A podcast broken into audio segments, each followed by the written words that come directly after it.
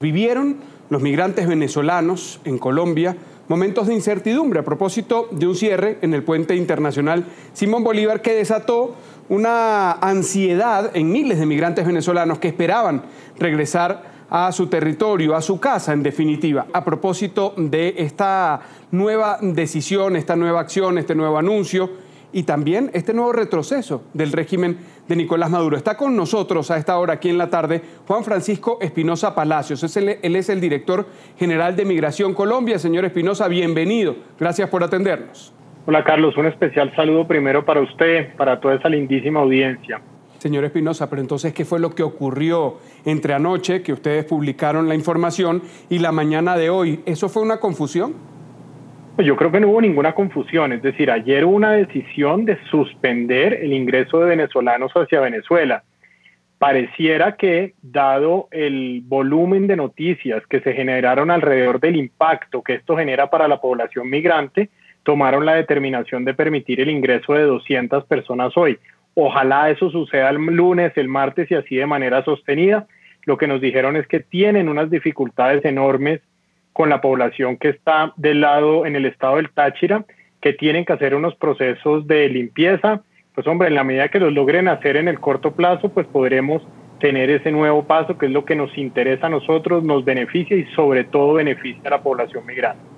Pero en ese sentido, si no hay una confusión, hay una certeza. Debe haber al menos una intención, una intención de que esta situación se mantenga, se sostenga en el tiempo, ya sea por acción o por omisión del régimen de Maduro. Entonces, ¿cómo puede Colombia establecer una política de atención al migrante que la mantiene no solo en medio de la pandemia? Ha sido una situación sostenida por años, incluso antes de que usted asumiera ese cargo. ¿Cómo tener una respuesta oportuna si desde Venezuela en la noche se dice sí, en la mañana se dice no? O al revés, en la noche se dice A, en la mañana se dice B. Oh, sin lugar a dudas, esa posición manifiestamente errática eh, lo que nos hace es dificultar el trabajo y sobre todo afectar personas.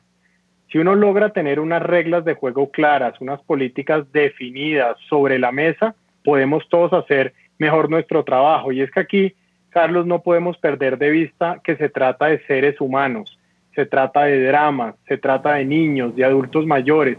Aquí toca proteger personas por sobre el resto de inconvenientes o situaciones que se puedan presentar personas, personas con historia, con mucho pasado, pero sobre todo con ganas de futuro. Señor Espinosa, nosotros hemos leído lo que ha dicho el canciller madurista, lo hicimos antes de iniciar esta conversación, Jorge Arreaza escribía en Twitter. Escuché también una grabación en la que el director de la Oficina de Migración en Venezuela, su par venezolano, le dice directamente a los migrantes que, que estaban regresando a Venezuela en ese momento que todo había sido fake news porque, ¿por qué se hace esto? ¿Hay un objetivo más allá de lo que, de lo que es el discurso o que esté ligado directamente con, con la política y con la situación eh, tensa entre los gobiernos de Caracas y de Bogotá?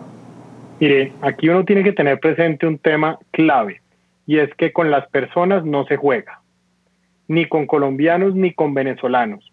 Los medios de comunicación han tenido la oportunidad de sacar muchísimos videos, fotos, infinito material en donde consta que el régimen ha ido y venido con estas decisiones, cierra, vuelve y abre, limita, en fin, y olvidan que se trata de venezolanos que quieren volver a su propio país. Entonces, a mí no me corresponde entrar en contestaciones, ni mucho menos eh, con el régimen. Lo que yo tengo que hacer es ocuparme de una situación, de una gente que vemos caminar, que vemos llegar hacia zona de frontera y que vemos que tiene necesidades y lo que hemos hecho de la mano de la cooperación internacional es brindarles apoyo, brindarles tamizaje en salud, brindarles algo de alimentación, algo de techo.